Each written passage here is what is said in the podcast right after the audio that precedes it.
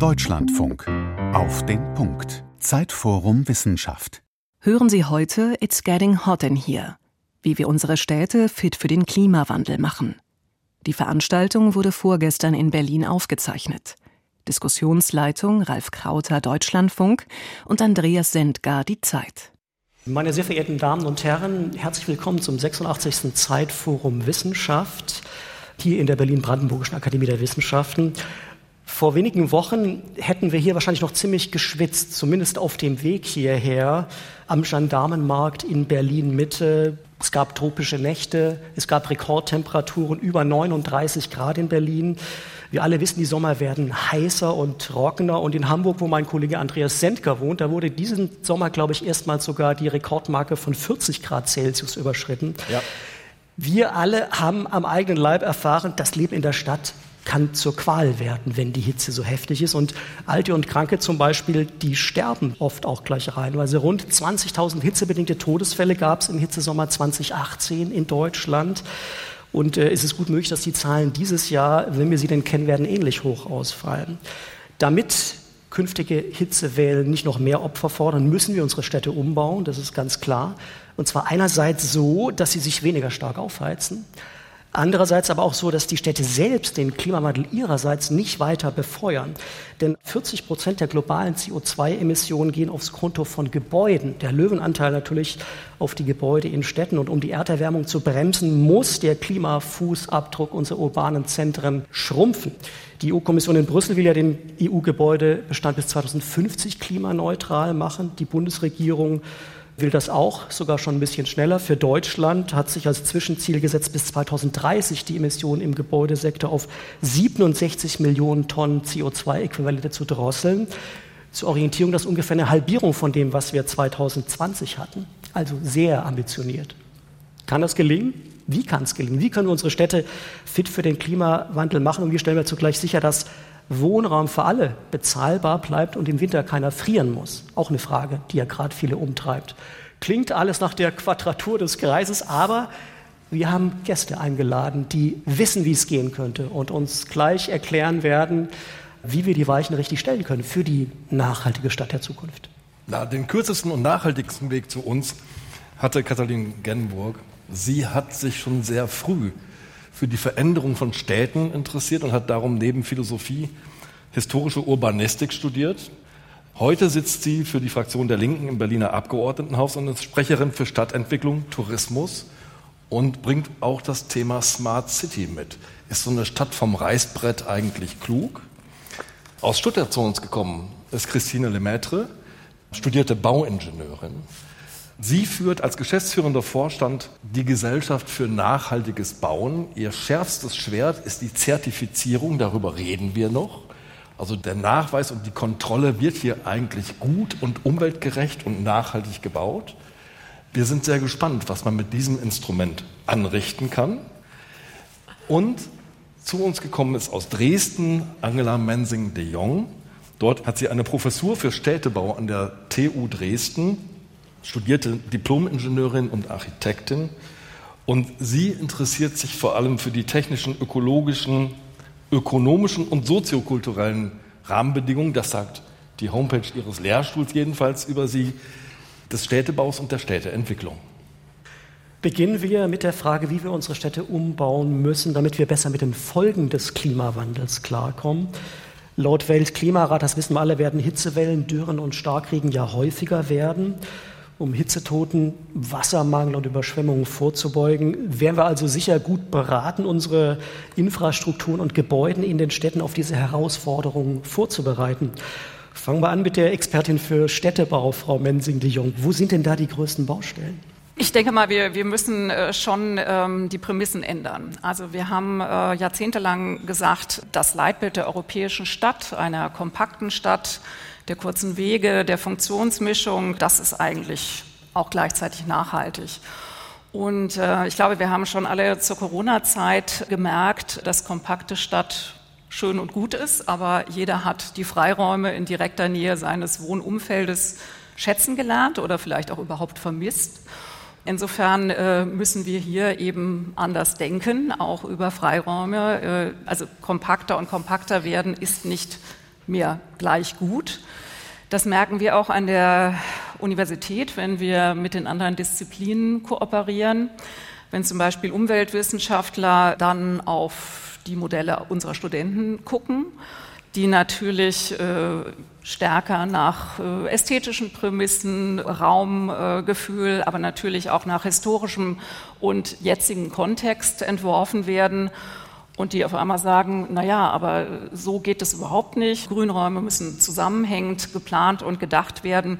Also da merken wir, wir brauchen auf jeden Fall die anderen Blickwinkel der anderen Disziplinen. Also das ist unbedingt notwendig.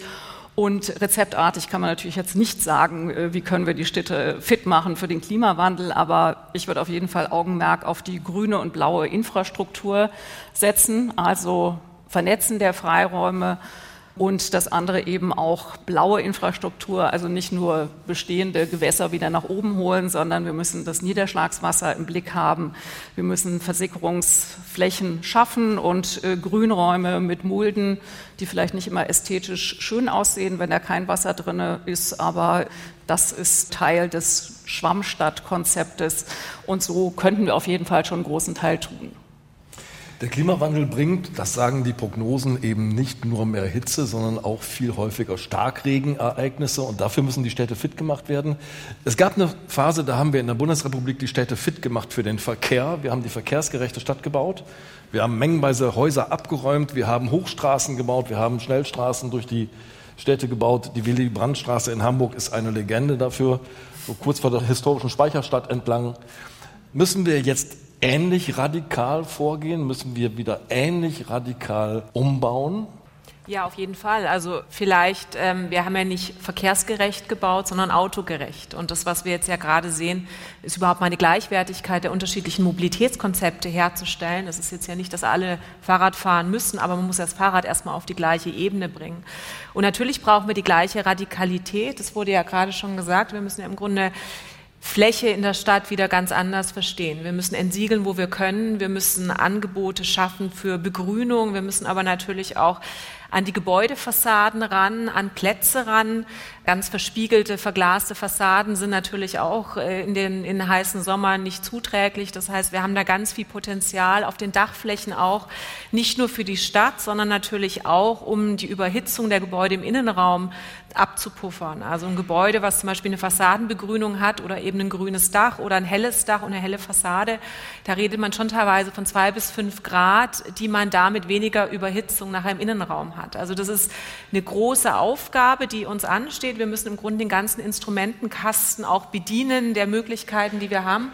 Ich glaube aber, was auch nochmal wichtig ist zu sagen, das findet ja auch schon statt. Also ich weiß nicht, ob das auch bei Ihnen im Umfeld, aber normalerweise aktuell, wenn Städte Plätze neu gestalten, gehen sie auf helle Belege. Das ist im Grunde schon mal so die erste mhm. auch Reaktion auf den Klimawandel. Ich kenne wahnsinnig viele Kommunen, die haben Planer beauftragt, die lassen gerade rechnen die Frage, wie gehen wir mit Wasser um, wie können wir dieses Thema Überhitzung in den Städten besser in den Griff kriegen. Da geht es auch um Frischluftschneisen, also je nach Stadttopografie. Ja. Stuttgart hat so ein Problem. Da muss man eben auch schauen, die dass die, die Kessellage, ja. genau, dass man die Frischluftschneisen nicht zumacht. Da hat man sich ja auch jahrzehntelang keine Gedanken drum gemacht. Also von dem her, es tut sich schon ganz viel. Ich glaube aber, dass wir auch ehrlich sein müssen, gerade wenn wir über Schwammstadtprinzipien reden. Da geht es ja um Starkregenereignisse. Das Problem ist, das mhm. Starkregenereignis findet nicht in der Trockenzeit statt. Das heißt, um Wasser in der Stadt zu haben, um unsere Grünanlagen überhaupt grün halten zu können, unsere Bäume sind ja seit Jahren schon im Trockenstress. Das ja. ist jetzt ja nicht nur diesen Sommer, das geht ja schon seit Jahren so. Müssen wir auch über Grauwasserrecycling sprechen. Wir haben dann ein Problem mit unseren Kläranlagen. Das heißt, eigentlich geht es jetzt um einen massiven Umbau der Infrastruktur, die wir haben. Und das, das was ist, wir alles durch die Kanalisation spülen. Genau, die brauchen die Wassermengen im Grunde, um zu spülen, sonst können die Klärwerke gar nicht richtig funktionieren. Und ich glaube, man kann es eigentlich ganz gut vergleichen mit dem, was im Energiesektor passiert ist. Da hatten wir ein sehr zentrales System viele Jahre, dann kamen die Erneuerbaren und es hat sich wahnsinnig dezentralisiert. Wir machen PV auf Gebäude drauf, man kann seine eigene Energie erzeugen. Und ich denke, genau diesen Umbau brauchen wir zum Thema Infrastruktur und Wasser. Wir müssen weg von diesen zentralen Systemen und in die Quartiere rein und dort eben wirklich jetzt auch ehrlich das Thema Infrastrukturumbau auch angehen, weil das wird entscheidend sein, wie wir damit umgehen in unseren Städten. Frau Lemaitre, Sie haben gerade gesagt, dass einiges schon passiert. Äh, mein Gefühl ist, anderswo war man schneller. Ich will mal das Beispiel Paris kurz nennen. Dort gab es einen Weckruf, Rekordtemperatur dort im Juli 2019 42,6 Grad im Zentrum. Das hat man dann zum Anlass genommen, ein ehrgeiziges Maßnahmenprogramm zu verabschieden. Da steht drin, dass bis 2026 170.000 neue Bäume gepflanzt werden sollen. 40 Prozent der Stadtfläche sollen entsiegelt werden. Außerdem hat man ein umweltfreundliches Kühlsystem, für das das Wasser der Seine verwendet wird und quasi durch Röhren unterirdisch in große Hotels und den Louvre gepumpt wird, um dort die Klimaanlagen zu betreiben. Das will man jetzt nochmal massiv ausbauen von, ich glaube, derzeit 89 Kilometern Länge auf 250. Meine Frage ist, was diese Hitzeschutzkonzepte angeht, zu deren Entwicklung auch deutsche Kommunen schon seit längerer Zeit aufgefordert sind, dass da noch nicht so arg viel passiert ist. Oder gibt es in Deutschland oder vielleicht in Berlin schon vergleichbare Beispiele, Frau Genburg? Wie erleben Sie das so auf der regionalen Ebene? Wie weit sind wir denn schon bei diesen Hitzeschutzkonzepten? Ja, also ich erlebe das vor allem so, dass wir in den Fachdebatten, wie man es jetzt hier sieht, schon deutlich weiter sind und auch viel über Radikalität gesprochen wird. Denn die Klimakrise erfordert eben ein radikales Umdenken, dass wir aber in der Operationalisierung nicht so schnell sind. Fridays for Future, das war jetzt die große Demo letzte Woche, die haben jetzt auch gesagt, 100 Milliarden bräuchten wir in den Umbau für äh, eine klimaresiliente Politik. Und da will ich ganz klar sagen, wir kommen nicht voran, wenn wir das Geld nicht haben, wenn wir weiter diese Schuldenbremse haben, weil wir in den Städten die Situation haben, die Sie dargestellt haben. In Berlin haben wir viele Klimaschutzmaßnahmen verabredet. Wir sehen aber auch, dass jetzt die Fragen sich wahnsinnig dynamisieren. Also jetzt durch diesen Sommer stellen wir fest, wir müssen müssten mit unseren Wasservorräten ganz anders umgehen. Wir haben ein Problem, obwohl wir immer Wasser hatten in Berlin, wird es plötzlich knapp. Wir haben die, äh, die Situation, dass wir diese alten Stadtplätze, wie Sie sagen, aus der Kaiserzeit jetzt plötzlich Orte sind, an denen es sich nicht mehr gut leben lässt. Also die Frage, wie machen wir einen Stadtumbau? Und das zeigt, dass wir wirklich jetzt transdisziplinär das Thema der Klimakrise durchdeklinieren müssen. Das heißt, wir brauchen jetzt wirklich ein radikales Umdenken in der Politik. Und ich sage mal so, an Maßnahmen und an Gesetzesänderungen liegen so viele schlaue Vorschläge auf dem Tisch. Das Problem ist, dass es nach wie vor die Grundsatzentscheidung, ob man sich dann eben mit der Privatwirtschaft anlegt oder nicht, dass die nicht gefällt wird. Und da muss man ganz klar sagen, solange man das nicht tut, kommt man nicht voran, weil natürlich die private Bauindustrie gar kein Interesse hat, von Beton abzuweichen. Der Sand wird knapp. Die Betonindustrie hat eigentlich auf lange Sicht auch ein Problem. Das führt aber nicht dazu, dass die von sich aus umdenken und jetzt plötzlich mit Lehm und Holz bauen, sondern da muss eben der Staat ganz stark reinregulieren und deswegen braucht es verschiedene Dinge, mehr Geld, aber auch starke Regulierung in den Ländern, in den Kommunen. Dafür braucht es richtig gutes Personal, das hoffentlich an den Unis ausgebildet wird. Und dafür braucht es aber eben auch, und das ist das Entscheidende, wirklich endlich mal ein Bekenntnis zum Umsteuern. Weil das Bekenntnis zum Umsteuern haben wir nicht, wenn wir zum Beispiel sehen, dass auf Bundesebene nach wie vor gesagt wird, wir müssen bauen, bauen, bauen, um die Wohnungskrise zu lösen. Das ist einfach nicht wahr. Bauen, bauen, bauen löst die Wohnungskrise nicht und verschärft auch die Klimakrise. Aber darüber können wir ja jetzt gleich auch noch mal dann detailliert reden. Frau Mensing, de Jong, Sie haben ja die blau-grünen Infrastrukturen angesprochen, die sehr wichtig sind, um diese Hitzeinseleffekte zu verhindern. Das ist eigentlich allen klar. Die praktische Umsetzung ist aber nicht so leicht, weil da geht es eben darum, Flächen zu entsiegeln. Äh, und da gibt es dann in der Regel Widerstände. Wie erleben Sie das? Sie beraten ja verschiedene Kommunen auch. Radebeul habe ich im Kopf, Potsdam haben Sie mal beraten, also auf dem Weg in diese nachhaltige Stadt der Zukunft. Wie gut sind wir da auf dem Weg? Was ist Ihr Eindruck? Ähm, ja, das stimmt nur halb. Also ich bin da jeweils im Gestaltungsrat. Also wir äh, befinden über die Angemessenheit äh, der Gestaltung von Gebäuden oder auch äh, städtebaulichen Veränderungen. Und insofern ist es äh, jetzt nicht die Beratung in puncto Klimawandel. Aber ein Thema, was auf kommunaler Seite enorm wichtig ist, und das merken wir durchaus auch in dieser Funktion des Gestaltungsrates, ist, dass ressortübergreifendes Denken einfach nicht vorhanden ist. Also der Bereich Verkehr, der hat halt seine Brille auf Umwelt, Grünflächenamt, wieder die eigene und da kommen wir nicht voran. Da versuchen wir natürlich auf äh, universitärer Seite etwas zu tun und etwas zu verändern, indem wir so häufig wie möglich nicht nur über Bedienleistungen der Kollegen der Umweltwissenschaften oder bestimmter anderer Disziplinen äh, die Studenten dafür zu sensibilisieren. Das Beste ist, wenn die Studierenden gemeinsam projektbezogen an diesen Themen arbeiten. Und das ist aber auch schon eine Herausforderung, wahrscheinlich ähnlich wie das äh, ressortübergreifende Arbeiten in den Kommunen, weil die Stundenpläne das dann schon oft nicht zulassen. Aber das ist ein Anliegen und ich kann nur sagen, dass die Studierenden, die natürlich auch die Fridays for Future Generation sind, dass die uns auch extrem auf den Zahn fühlen und äh, ihre eigenen Seminare machen, äh, Vortragsreihen organisieren, uns Lehrende aufs Podium holen und auch wirklich einfordern, dass wir die Nachhaltigkeit in der Lehre verankern. Oft gehen dann die Versuche in so eine Richtung, dass man sagt, ja, da muss eine Professur für nachhaltiges Bauen geschaffen werden. Davon haben wir die Studierenden glücklicherweise abgebracht, weil es, glaube ich, wichtiger ist, dass jeder von uns in seinem fachlichen Schwerpunkt das Thema Nachhaltigkeit ernst nimmt und es hier vermittelt und nicht alibiweise dann eine Professur für wie auch immer äh, Sustainable Urbanism oder nachhaltiges Bauen äh, ins Leben gerufen wird, sondern wir müssen es alle ernst nehmen und in unseren fachspezifischen Themen dann auch wirklich bedienen.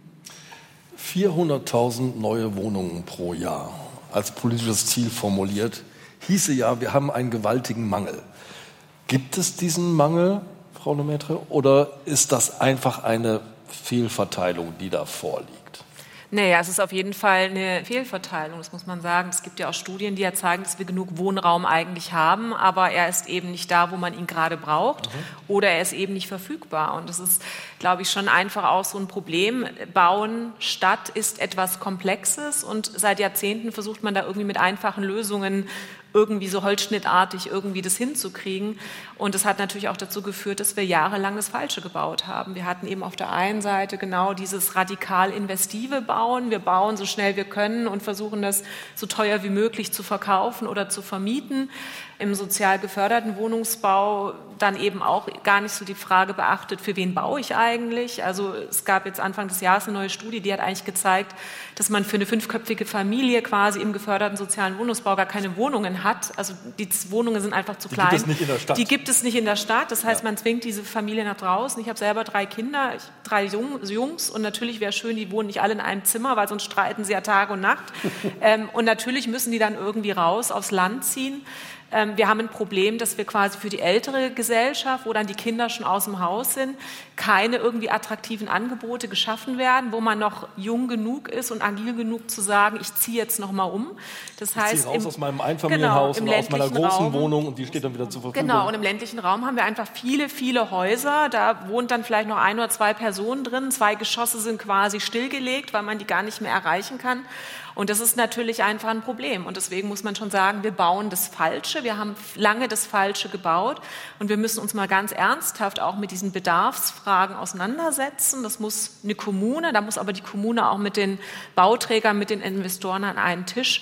Und ich glaube, da kann man natürlich auch jenseits dieses, wir bauen irgendwie mal 400.000 Wohnungen, da wird einem ja schlecht. Also zum einen aus Klimaschutzgründen, aber auch zum anderen, Paris wurde genannt. Außerhalb von Paris, die Vororte, da kann man ja mal hingehen und sich anschauen, was es bedeutet, wenn man in kurzer Zeit Wohnraum aus dem Boden stampft. Da baut man den sozialen Brennpunkt. Das ist einfach so. Das heißt, wir bauen, und das sehen wir auch, industriegetrieben, serielle, ganz tolle Konzepte, und dann geht es alles ganz schnell. Da entstehen ja Architekturen und Quartiere, wo jemand, der sich leisten kann, so schnell wie möglich wieder auszieht. Und da müssen wir doch sagen, da gibt es tolle andere Beispiele wie in Wien die ja. dann eben mhm. auch ein Quartiersmanagement dazu bringen, weil Studien zeigen ja auch, wir brauchen ja in der Regel eine Generation, um uns richtig zu verorten, einen Ort als Heimat zu verstehen und dann kümmern wir uns auch drum. Das heißt, in Wien, da gibt es dann Quartiersmanager, die organisieren Feste, die machen Dinge, um dieses Identitätsbildende zu beschleunigen, damit Leute dort eben auch soziale Erlebnisse haben, auch diese Durchmischung. Und dann nehmen Menschen das auch ganz anders an. Und das ist bei uns irgendwie immer so dieses, es gibt dieses schöne Zitat von Cedric Price, war ein englischer Architekt, Technology is the answer, what is the question again? Und das machen wir in Deutschland auch. Es ist immer so, dack, eine Maßnahme drauf, drauf, drauf und dann rennen alle wie die Lemminge und dann stellt man fest, oh, ist doof aber so viel Zeit haben wir nicht mehr. Lassen Sie mich noch mal zurückfragen. Wer muss denn die Weichen stellen, damit der andere Kurs gesetzt wird? Sie haben gerade die Kommunen genannt, die müssen sich mit den Investoren an einen Tisch setzen. Wo sind die Stakeholder mit der größten Macht? Ich glaube, das ist so die eine Milliarde Euro Frage, weil der Circle of Blame im Bauen ist ja unendlich groß. Es ist ja immer der andere schuld und meistens der, Jeder, der nicht im ja, Raum genau. ist. Ja, die Schuld ist wird immer, immer weitergereicht. Genau, also es ist echt immer irgendwie, irgendwer ist schuld und der ist meistens nicht da und da kann man nicht nachfragen. Ich glaube, es ist eine Mischung. Also ich glaube, Kommunen, muss ich gleich auch noch mal eine Lanze für Kommunen brechen, die haben natürlich eine große Verantwortung. Wir haben aber natürlich auch viele Jahrzehnte einer falschen Bodenpolitik hinter uns. Das heißt, Kommunen sind gar nicht mehr Eigentümer der Grundstücke. Das heißt, wir müssen da auch die Investoren in die Pflicht nehmen. Und so wie ich das jetzt gerade beobachte, in den letzten drei Jahren hat sich da ein Sektor zum großen Transformationstreiber heraufgeschwungen, auf den man gar nicht auf dem Schirm hatte, nämlich der Finanzsektor der Finanzsektor, der, das ging bei der Klimakonferenz in Katowice los, da haben die großen Versicherungskonzerne das erste Mal Zahlen gezeigt, was der Klimawandel kostet, ja. war vor einigen Jahren und haben gesagt, sag mal, geht's noch, wer soll das alles bezahlen? Also wir nicht. Und Teil des Paris-Abkommens, Paragraph 8, ist Sustainable Finance. Da hat sich die Weltgemeinschaft eigentlich drauf schon verständigt. Und die Kommission hat das vor drei oder vier Jahren gesagt, okay, jetzt starten wir. Und dann hat einer Dynamik die wir so aus Brüssel bis jetzt noch nicht gesehen haben, Taxonomiekriterien entwickelt, also eben Kriterien, die die Nachhaltigkeit von Finanzprodukten verifizieren sollen. Und Gebäude sind ein Finanzprodukt. Die sind jetzt da und da nehmen wir gerade eine wahnsinnige Dynamik im Markt wahr, weil Banken, Versicherungen auf einmal sagen, wir finanzieren nur noch nachhaltige Gebäude. Und ähm, ich glaube, das ist somit gerade der größte Treiber, den wir haben. Und ich glaube, da müssen wir auch alle mitmachen, Sie alle auch, die hier sitzen und die zuhören, Sie alle haben irgendwo wahrscheinlich Geld auf der Bank. Ich glaube, jeder dritte Euro in Deutschland geht mittlerweile in Immobilien. Fragen Sie mal bei Ihrer Bank nach, wo die rein investieren. Stichwort Nachhaltigkeit, das wollen wir natürlich vertiefen, äh, nachdem wir ja jetzt eingangs nur erst mal kurz angerissen hatten, wie wir unsere Städte an den Klimawandel anpassen. Die wichtigere und größere Frage, das klang schon an, ist ja, wie verhindern wir, dass die Städte selbst Treiber des Klimawandels bleiben, was sie aktuell ja de facto sind. Ich habe die Zahl vorhin schon genannt, rund 40 Prozent der globalen CO2-Emissionen entfallen auf den Bau und Betrieb von Gebäuden. Das heißt, ähm, die Klimawende ist überhaupt nicht zu schaffen, wenn wir nicht eine große Transformation der Bauwirtschaft und der Städteplanung in die Wege bringen. Wie schaffen wir es, den CO2-Fußabdruck unserer Städte zu drosseln? Wo sehen Sie da jeweils die größten Hebel? Wo müssen wir da schnell ran? Und wo könnten auch eben Geldgeber sozusagen mächtig die Stellschrauben anziehen? Ja, also ich versuche mal den Aufriss aus Berlin. Wir haben ja in Berlin, äh, sind wir ja die Stadt der Volksentscheide, wie Sie wahrscheinlich wissen. Ähm, man kann sich jetzt als allererstes mal bedanken bei denjenigen, die damals das Tempelhofer Feld gerettet haben. Denn da haben wir die besagte Frischluftschneise, die eingangs schon erwähnt wurde, wo nach wie vor so getan wird von Teilen auch dieser Regierung hier, dass man eigentlich das nur als Baufläche betrachtet, anstatt zu sagen, guck doch mal, was das für ein ökologischer Quell ist in Zeiten der Biodiversität Biodiversitätskrise und der ökologischen Krise sollte man diese Fläche also nachhaltig schützen und frei halten. Und dann kann man sich mal angucken, und da bin ich ganz dankbar über diesen äh, Gesprächsstrang eben, dass eben die Mietenkrise auch eine ökologische Krise ist. Denn die Mietenkrise ist Ausdruck der kapitalistischen Stadtverwertung. Das heißt, jeder kann kommen und wenn er Privateigentum besitzt an Grund und Boden, kann er bauen, was er möchte.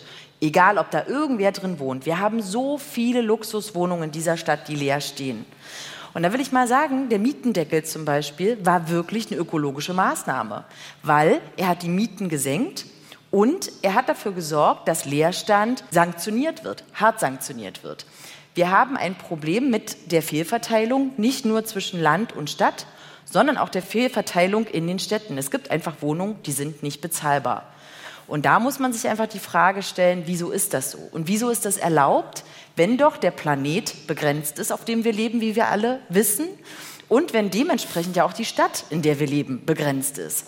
Deswegen ist das eben wirklich wichtig, diesen Zusammenhang herzustellen, weil das zeigt eben, dass es eine radikale Rekommunalisierungspolitik braucht, dass man natürlich immer mit den Privaten zusammenarbeitet, aber dass es dem Grunde nach eine ganz klare Weichenstellung der Kommune geben muss. Das heißt, öffentliche Interessen müssen durchgesetzt werden.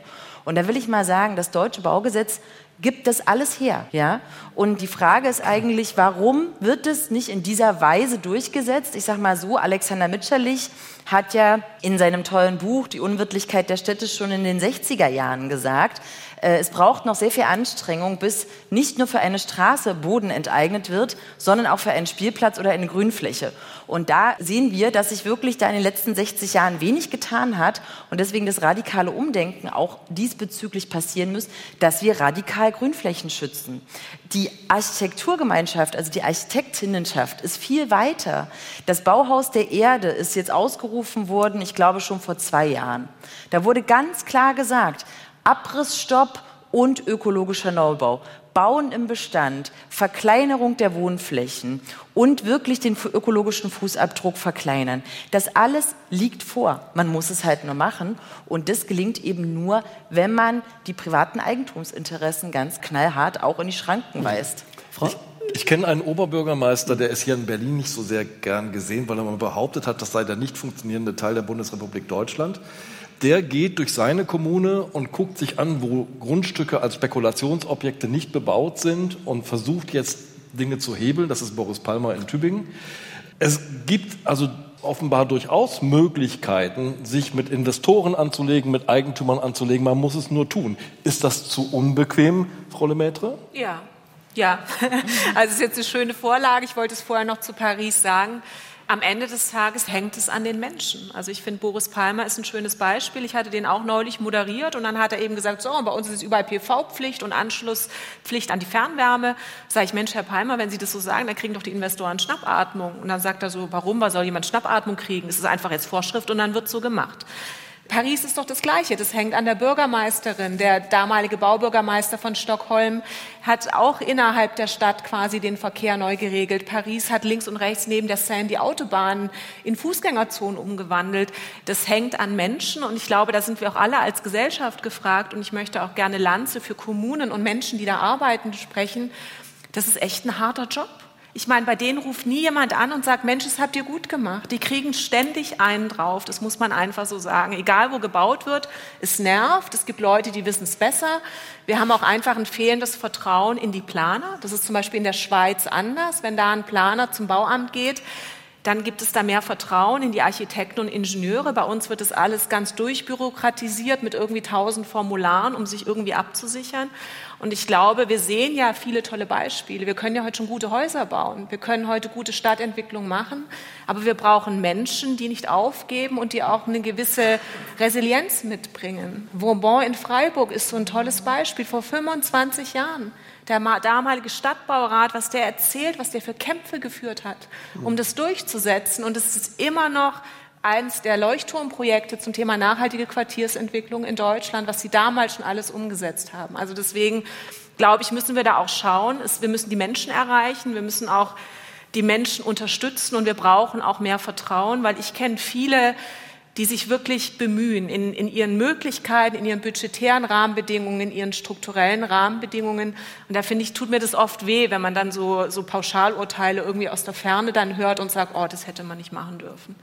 Ich würde gerne die Frage an Frau Menzing de Jong noch weiterreichen, ähm, nochmal mit Blick auf, wo, wo, sparen wir, wo sparen wir CO2 ein? Sie können gleich nochmal ergänzen, Frau Lemaitre. Also was, was sind die größten Stellschrauben, die wir drehen müssen? Sie, Frau Menzing de Jong, haben, glaube ich, ähm, einen Brief mit unterzeichnet, der im Vorfeld der Bauministerkonferenz letzte Woche verschickt wurde an die Bundesbauministerin Clara Geiwitz.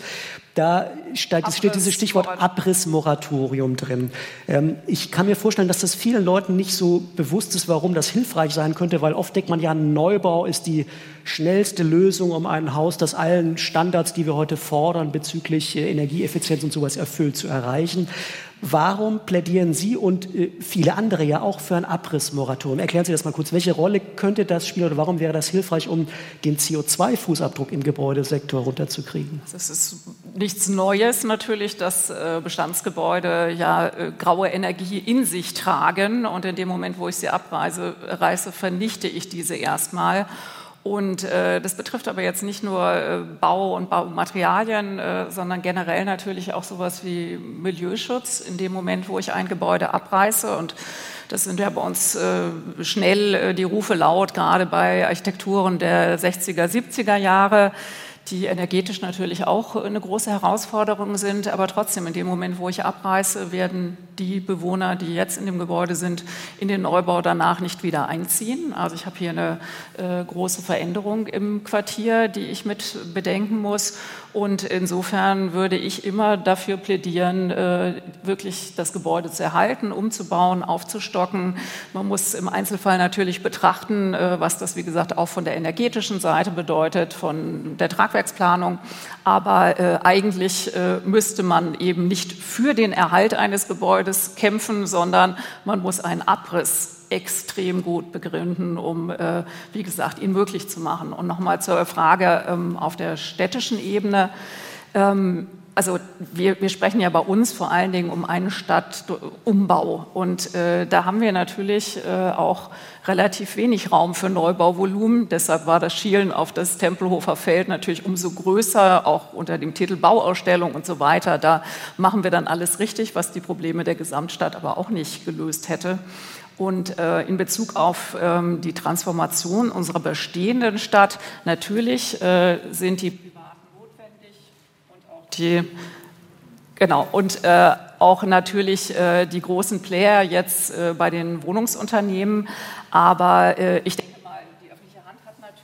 relativ viel äh, doch schon selber auch äh, Möglichkeiten. Also wenn wir die Mobilitätswende ernst nehmen und äh, wir sie, und das ist in Deutschland, glaube ich, aber auch ein besonders heißes Eisen, äh, sie äh, schaffen. Wir brauchen uns ja nur anzugucken, wie viel das Kfz fahrend und als ruhender Verkehr ähm, an Fläche verbraucht. Und ehrlicherweise ist es ja so, dass jedes Auto eigentlich zweimal den Stellplatz auch noch in Anspruch nimmt, nämlich einmal an dem Wohnumfeld und dann am Arbeitsumfeld.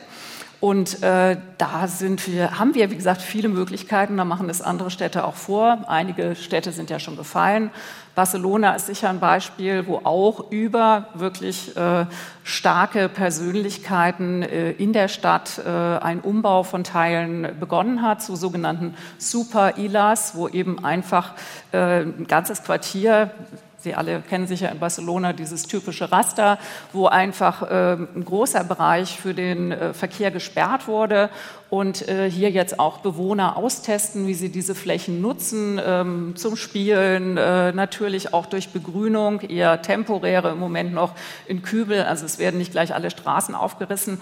Und da gibt es natürlich aber auch in der Frage jetzt der des Modellhaften und äh, der ähm, weiteren Super-ILAs gibt es Pro und Kontras. Also da ist es so, dass äh, natürlich auch Gewerbetreibende sagen, äh, sie würden weniger verkaufen, weil man nicht mehr vor der Haustür parken kann. Die Gastronomen sagen aber nein, bei uns hat sich eigentlich durch die hohen Umfeldverbesserungen ähm, hat sich der Umsatz äh, gesteigert. Aber ähm, wenn man alle fragt, äh, kann man natürlich sowas gar nicht realisieren. Und Barcelona hat es vorgemacht. Und äh, ja, da können wir uns eben, wie gesagt, gesagt, auch eher aus dem Ausland dann was abgucken. Aber wie gesagt, ich denke, es geht vor allen Dingen um die Transformation und da können die öffentlichen Räume einen großen Beitrag leisten. Vielleicht ein Thema noch, ähm, noch mal wieder aufgegriffen, das mit den steinernen Plätzen. Also der städtebauliche Denkmalschutz äh, ist ja ein mächtiges Instrument über lange Zeit gewesen. Also in Dresden zum Beispiel der Altmarkt und der Neumarkt, keine Bäume. Es gab dort nie Bäume, äh, kann man sich nicht vorstellen.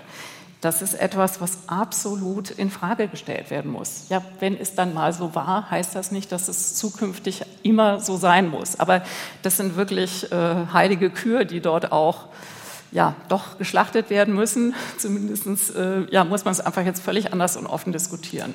Aber da haben wir viele Felder. Frau Lemaitre, ich wollte die Frage mit dem, wie kriegen wir den CO2-Fußabdruck in den Städten runter, nochmal an Sie äh, weiterleiten, weil wenn man auf die ähm, Webseite Ihres Verbandes geht, sieht man, Sie, da, da, kann man eigentlich schon alles nachlesen, wie es gehen würde. Sie haben ein Rahmenwerk geschrieben für klimaneutrales Bauen.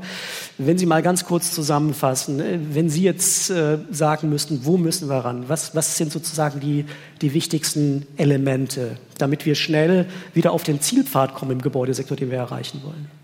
Ja, also da muss man vielleicht erst noch mal ein bisschen präzise gucken, worüber man redet. Also wenn wir über das sprechen, die CO2-Senkungsziele im Gebäudesektor, also die Sektordefinition, dann geht es ja um die Emissionen aus Warmwasserbereitstellung und Heizen. Da geht es gar nicht um die Emissionen aus den Materialien. Die werden im Energiesektor gezählt, die aus dem Abriss im Abfallsektor, der ganze Transport, der stattfindet, die Bauverfahren finden im Mobilitätssektor statt. Das heißt, wir haben nach wie vor, und das ist ja auch das Klimaneutralitätsziel der, der EU bis 2050, das Ziel muss sein, Klimaneutralität im Betrieb herzustellen. Das heißt eben auf zwölf Monate eine ausgeglichene Energiebilanz, dass man genauso viel Energie verbraucht, wie man produziert oder eben über erneuerbare Energien zuführt. Das ist mal das eine. Und ich glaube, wir müssen immer aufpassen. Das ist super, dass jetzt das Thema Bestand so in den Fokus rückt. Und natürlich haben wir da im Gebäude die große, die ultimative Sektorenkopplung. Wir bezahlen und bestellen ja quasi in anderen Sektoren. Das heißt, wir bezahlen ja im Industriesektor, dass da Materialien entstehen und die verbauen wir dann im Gebäudesektor. Natürlich müssen diese Emissionen auch signifikant runter, aber wir müssen natürlich schauen, dass wir das Thema Betrieb nicht aus den Augen verlieren. Und deswegen denke ich, brauchen wir eine Mischung aus beidem. Wir müssen ganz klar sagen, CO2-Emissionen der Materialität muss runter, also Bestand erhalten, haben wir schon gehört, aufstocken, weiterbauen. Ähm, mit den richtigen Materialien auch bauen. Ich denke, das Thema Beton und Stahl ist jetzt auch ausreichend durch die Medien gegangen wo ich dann auch immer ein bisschen überrascht bin, das sind eigentlich keine neuen wissenschaftlichen Erkenntnisse. Das sind sehr also, energieintensiv herzustellen, ja, Werkstoffe, die sozusagen genau. die CO2-Bilanz Nummer drei über, über Jahre ein Land nach China, USA und dann kommt Zement. Ähm, aber da muss man natürlich auch sagen, das sind ja gar nicht wir. Also da, wo betoniert wird bis zum Umfallen, das ist in Indien, das ist in China, das ist Südamerika wo natürlich auch das Lobbying unter Hochdruck läuft. Also das sind ja gar nicht so sehr wir, es sind auch Infrastrukturbauten, das findet nicht alles im Hochbau statt.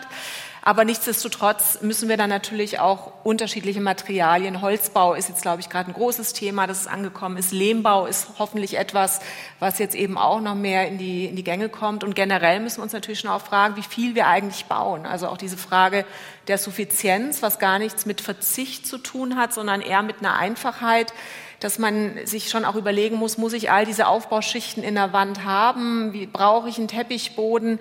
Ähm, das sind natürlich alles so Stellschrauben, die ja auch eigentlich was mit einer anderen Ästhetik und einer Qualität zu tun haben. Von dem her ist es im Grunde, wir müssen eigentlich die Balance von beidem finden. Und vielleicht noch eins, der Herr Schellenhuber hat es ja schön geprägt, das Bauen der Elefant im Klimaraum. Ich glaube, über den Dinosaurier im Klimaraum hat noch keiner gesprochen. Und gerade wenn wir über Klimawandel, Überhitzung sprechen, das ist die Klimageräteindustrie.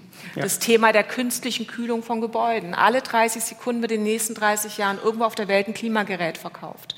Das heißt, alles, was wir tun, wenn wir Emissionen senken in den Materialien, bei uns im Heizen, wir müssen ja hoffentlich bald oder werden das hoffentlich jetzt aus der Krise rauskommen, aber generell unsere Winter werden ja milder. Wir kommen ja eigentlich jetzt in ein anderes Bauen rein. Zwei Drittel der kommerziellen Gebäude in Deutschland sind schon künstlich gekühlt. Wenn dieser Verbrauch global so weitergeht, werden wir 2050 ein Klima, eine Emission haben aus Klimageräten, das ist so viel wie Indien und China heute zusammen sind. Und über das Thema Klimaanlagen spricht leider noch keiner. Da spricht auch die Politik nicht drüber. Durch die Medien geht jetzt bloß nicht alle im Sommer, im Winter die Heizöfen anschließen. Im Sommer wundere ich mich, dass da keiner aufschreit. Ja. In den Medien wird die Hitzewelle angekündigt. In den Baumärkten kommen die Plakate, die Flyer mit Klimageräten, da kam noch kein Aufschrei, bitte macht die nicht alle an. Natürlich haben wir mehr Solarenergie im Netz im Sommer, aber das ist, ist ein Riesenproblem. Bei uns in Deutschland wird es eins werden, wenn wir nicht anders bauen, über externe Verschattungen, durch Lüftungen wieder möglich machen, auch den Außenraum wieder nutzbar machen. Wir sind ja so typisch deutsch, es muss alles in der eigenen Wohnung passieren. Und da können wir auch von anderen Ländern lernen. Wir müssen ja raus. Es darf doch nicht sein, dass hier im Hochsommer in der Hitze das Freibad abends um sieben schließt. Also wir haben ja einfach auch andere Dinge, wie wir eine Stadt nutzen, wie wir darin uns bewegen, wo wir Möglichkeiten haben, dass wir nicht von einem Problem, wo wir jetzt gerade anfangen, die Dinge zu verstehen, die Zusammenhänge irgendwie Mainstream werden, und dann rennt jeder in den Baumarkt und kauft sich so ein Klimagerät. Ähm, Damit würden wir natürlich die, da das, das befeuern. Noch viel, viel mehr kaputt, ja. Und das mhm. passiert leider nicht nur bei uns. Das ist gerade global. Es ist ein riesen, riesen Problem, wo keiner hinschaut. Das ist die erfolgreichste und, Lobby, und die muss nicht es nicht, stattfindet. Und muss es nicht schon vorher anfangen? Ich habe gerade bei der Lektüre eines Buches über das Mittelalter gelernt, dass es für mittelalterliche Architekten völlig selbstverständlich war, vorhandenes Baumaterial wieder zu nutzen. Ähm, müssten wir nicht, bevor wir anfangen zu bauen, fragen, womit bauen wir eigentlich, wo kommt das Zeug her und wie viel wollen wir da eigentlich reinstecken? Ja. Auf jeden Fall, klar. Das passiert ja auch immer mehr, muss man ja sagen. Wir haben natürlich aber das Problem, dass wir ja viele Jahre uns gar keine Gedanken gemacht haben, was wir da so einbauen. Ähm, so gerade 80er Jahre, so die große Chemieparty. Da ist es natürlich sehr, sehr beschränkt mit dem, was man dann heute mit diesen Baumaterialien noch teilweise noch anfangen ja. kann. Und da müssen wir natürlich sagen, alles, was wir heute bauen, da dürfen wir diese Fehler nicht mehr wiederholen. Da müssen wir hingucken. Und das ist ja für uns jetzt auch, Sie haben vorher die Zertifizierung angesprochen, das ist so ein der Hauptthemen, die wir haben, dass wir da sehr genau hinschauen und sehr hohe Anforderungen an Baumaterialien stellen, wo eigentlich keiner drauf schaut, aber die nachher ein Problem sein können für die Innenraumluftqualität, für die Recyclingfähigkeit. Alles, wo viel äh, Inhaltsstoffe drin sind, was flüssig ist und mal hart wird, Schäume, Lacke, Beschichtungen, Farben. Äh, da muss man natürlich mit einem großen Qualitätsniveau rangehen, um diese Fehler nicht immer wieder neu zu machen. Ich habe gelesen, dass äh, in Deutschland pro Kopf pro Jahr 2,5 Tonnen Bauschutt anfallen. Das heißt, die Recyclingquote in der Bauindustrie ist erschreckend niedrig. Das müsste man natürlich, wenn man die Nachhaltigkeit voranbringen will, ändern. Die Architects for Future zum Beispiel, die sich ja auch für eine Transformation der Bauwirtschaft einsetzen, die fordern, wir müssen die Recyclingquote von einem Prozent auf vier Prozent hochkriegen. Das klingt erstmal nach ganz wenig, aber das wäre schon ein, ein Riesenschritt. Wie, wie schwierig ist es da hinzukommen? Was müssen wir dafür jetzt in die Wege leiten? Naja, du brauchst erstmal eine Übersicht über die Verursacher. Also in Berlin haben wir uns auf den Weg gemacht. Wir haben das Abfallwirtschaftskonzept in diese Richtung äh, überarbeitet, dass eben diese ganze Frage der Baustoffverwertung und des Recyclings darin eine Rolle spielt. Jetzt kann man sich angucken, wie viele Leute in der zuständigen Behörde in diesem Bereich arbeiten. Dann wird man schnell auf die Antwort kommen, wie gut es funktioniert. Und deswegen äh, ist auch da eben die Frage genau durchregulieren. Also die Möglichkeiten, die Hebel haben wir. Ähm, und ich finde aber auch die Frage, äh, die jetzt auch schon mitgeschwungen ist, in der Frage, wer baut eigentlich die Stadt? Also wir haben jetzt äh, offensichtlich Konsens darüber, dass die Städte anders sein müssen und dass sie vielfältiger sein müssen, dass sie alltagstauglich sein müssen. Und dann stellen wir uns die Frage, wer baut eigentlich die Stadt? Und dann sind wir eben bei der Bauindustrie. Und äh, wenn wir uns dann anschauen, dass die zum Teil so krass durchmonopolisiert ist, dass also nur noch über Generalübernehmerverträge die ganz großen Bauvorhaben auch in den Städten, auch in Berlin, äh, abgeschlossen werden, da kommt man auch auf einen sehr wichtigen Pfad der Diskussion, nämlich die Frage, wie muss eigentlich die Bauindustrie umgebaut werden, damit wir es schaffen, überhaupt äh, dann Fuß reinzubekommen. Auch die Architektinnen haben ein Interesse daran, dass mehr Wettbewerbe stattfinden, dass es mehr Vielfalt am Bau gibt. Das bekommst du aber eben nur hin, wenn die Verfahren nicht schon sozusagen schlüsselfertig vergeben werden, ohne jede Vielfalt.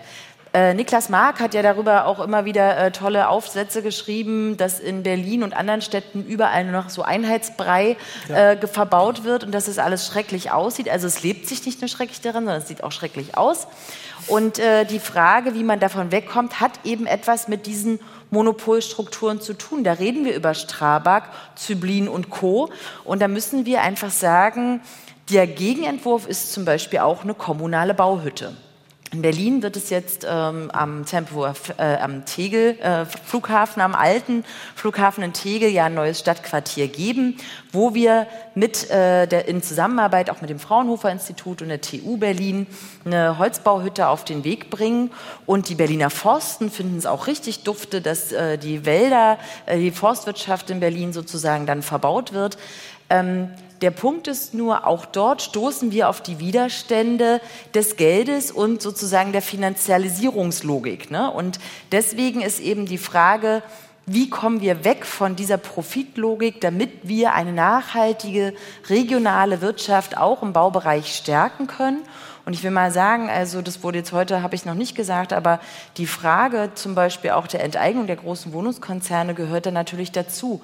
Also die Frage, wieso die so eine Profite mit der Miete machen und dass das nicht funktioniert und dass sie im Übrigen auch nicht bauen. Der Witz ist ja, dass Deutsche Wohnen und Vonovia überhaupt nicht bauen. Die holen sich maximal die Grundstücke, um die sozusagen als Werteinlage in ihre Unternehmen einzubauen. Ab und zu bauen sie vielleicht mal drei Wohnungen, aber dafür brauchen sie dann auch 7000 Jahre. Und ähm, die äh, Situation ist so zugespitzt. Also ein anderes Beispiel ist zum Beispiel die Adler. Adler ist ja jetzt äh, in der Pleite, fällt gerade rapide in sich zusammen. Wird auch die große Frage, ob die Bundesregierung die äh, stützen wird. Da gibt es ein Grundstück hier unmittelbar in der Nähe am Brandenburger Tor. Wilhelmstraße 65, äh, 56 bis 58 war die Edelplatte der DDR, wurde damals hingebaut, hochfunktionaler Wohnungsbau, bezahlbar in bester Lage. Wurde vom Investor abgerissen, Riesenskandal damals. Zwischendrin waren noch ganz viele Ferienwohnungen drin, auch Skandal. Jetzt steht diese Leer, äh, Baugrube seit Jahren leer. Ja. Jetzt sagt Adler, ach Mensch, guck mal, wir verkaufen das wieder. Das ist natürlich ein großes Glück, weil die wollten dort mit ihrer Tochterfirma Penthouses mit 600 Quadratmetern bauen. Also, wenn wir über ökologisches Bauen reden und über die soziale Frage, die Mietenfrage, kann ich nur sagen, da gehört die Frage der Eigentumsstruktur mit der Frage, was wird denn da gebaut und wer kriegt denn hier so eine Baurechte und wie ist sowas überhaupt möglich, dass sowas genehmigt wird, auf jeden Fall zusammen. In Hamburg haben wir einen ähnlichen Fall. In Hamburg gibt es einen ähnlichen Fall, wo es für Investoren sich fast nicht mehr lohnt, sozusagen ihr Projekt auf dieselbe Art und Weise durchzuziehen. Für mich stellt sich aber die Grundsatzfrage, wie kriegen wir all das, was wir hier an Anspruch an Bauen, Städteentwicklung etc. formuliert haben, denn zusammen mit bezahlbarem Wohnraum. Weil die Anforderungen, die wir formulieren, sind sehr hoch. Anspruch an Materialien, Anspruch an Dämmung, Anspruch an Klimaneutralität, Infrastrukturen, grüne oder blaue in der Stadt, mehr Platz. All das kostet nicht nur Umdenken, sondern auch Geld. Und wer kann sich dann das Leben in den Städten überhaupt noch leisten, Frau Mensing-de Jong? Wenn ich darauf eine Antwort hätte, dann hätte ich das große losgezogen. Das kann eben niemand von uns, niemand von uns äh, beantworten. Und gerade bei der Baupreisentwicklung, ähm, auch in Bezug auf die Energiekosten, wenn wir an äh, eben Glasherstellung und so weiter denken, das ist eine Spirale, die unendlich ist. Also ich denke mal, dass äh, jetzt in den nächsten Jahren sehr viel weniger gebaut wird, weil der Profit nicht so leicht zu machen ist. Und meine Hoffnung wäre, dass wenn jetzt zum Beispiel so sieben magere Jahre kommen, wo eben weniger passiert, auch äh, die Fragen anders gestellt werden und vielleicht eben dann die Nachhaltigkeit sich doch lohnt, äh, jedenfalls für Bestandshalter und hier ein Umdenken einsetzt. Und ähm, das Thema, was ja mehrfach schon aufpoppte, die Frage nach der Überprüfung der Bedarfe und äh, haben wir nicht eigentlich genügend Wohnraum auch für solche wirklich intensiven Recherchen und Analysen und der Frage, gut, wie können wir dann umverteilen, sollten wir uns wirklich Zeit nehmen. Ich habe jetzt extra nochmal nachgeguckt. Im Jahr 1996 lag die durchschnittliche Wohnfläche pro Person in Deutschland bei 36 Quadratmeter. 2021 waren es jetzt 47,7 Quadratmeter. Und dann gibt es auch noch interessante Zahlen für die Ein-Personen-Haushalte. Da sind es 68 Quadratmeter und davon gibt es viele. Drei-Personen-Haushalt äh, geht es dann runter auf 33 Quadratmeter. Also das, was Frau Lemaitre vorhin schon sagte, diese Frage Umverteilung, wie kann ich eben den Umzug auch für Personen attraktiv machen oder gibt es dann überhaupt den Wohnraum, den die vielleicht ältere Bevölkerung sucht, die eigentlich auch mit den Quadratmetern gar nicht mehr so viel anfangen kann, da würde ich sagen, nein. Also wie gesagt, meine Hoffnung wäre, dass vielleicht in den anstehenden mageren Jahren äh, endlich wieder die Zeit da ist, die Dinge, die schon entwickelt sind, äh, nicht nur zu überdenken, sondern auch anzuwenden und hier einfach äh, die Vorzeichen anders gesetzt werden. Also so ein Innehalten und dann eben wirklich auch neue Prioritäten setzen. Frau Lemaitre wollte sich direkt dazu äußern. Ich wollte mich ja aber noch kurz zu dem anderen noch kurz äußern, zu diesem Recycling-Thema. Ich muss Ihnen da ein bisschen widersprechen. Das hat jetzt nichts mit den Baufirmen zu tun. Es hat einfach was damit zu tun, dass die Abbruch- und Entsorgungsbranche komplett abgekoppelt ist aktuell von dem, was baurechtlich und baulich auch passiert. Und Natürlich alle, die Medien schreiben über Sandknappheit. Es gibt ein Buch über Sandknappheit. Die Realität ist, es ist immer noch günstig genug, den Sand irgendwo rauszubaggern, ähm, anstatt jetzt das Thema Recycling anzugehen. Mineralischer Bauabfall, Bodenaushub, was im Grunde das meiste in Deutschland ist, ist es einfach nichts wert. Das muss man einfach sagen. Das ist ein wahnsinniger Preiswettkampf. Die haben teilweise keine Lagerstätten, um das Material zwischenzulagern, um dann zum Beispiel Recyclingbeton mhm. herzustellen. Das durchschnittliche Bodenaushub oder mineralischer Abfall in Deutschland wird 300 Kilometer gefahren. 300 Kilometer meistens auf Lkw. Also wenn wir Glück haben, Schiene oder Wasser, meistens Lkw.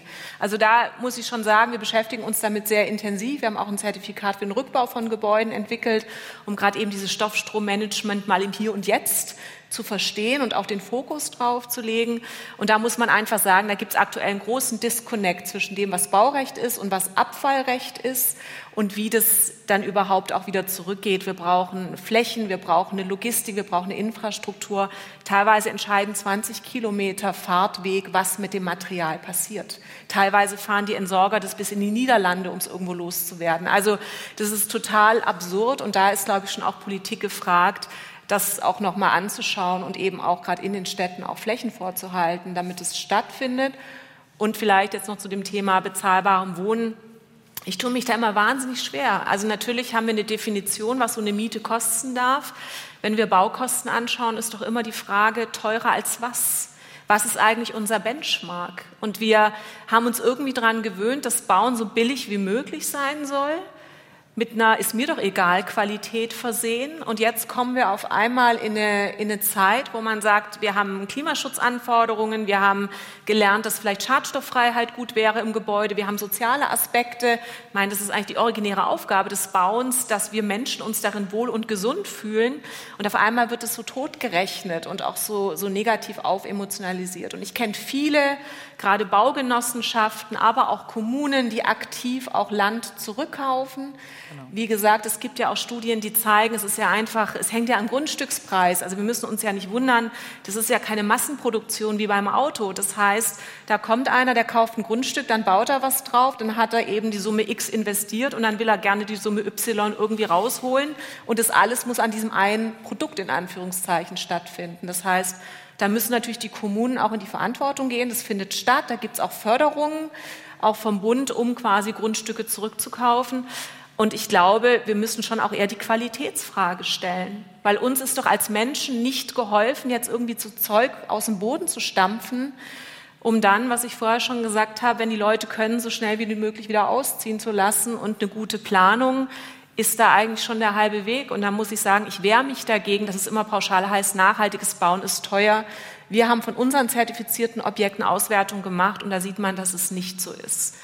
Wir haben Bauherren, die sagen einem ganz klar, wir sind im Budget geblieben. Das ist wie ein vergleichbarer XY-Bau.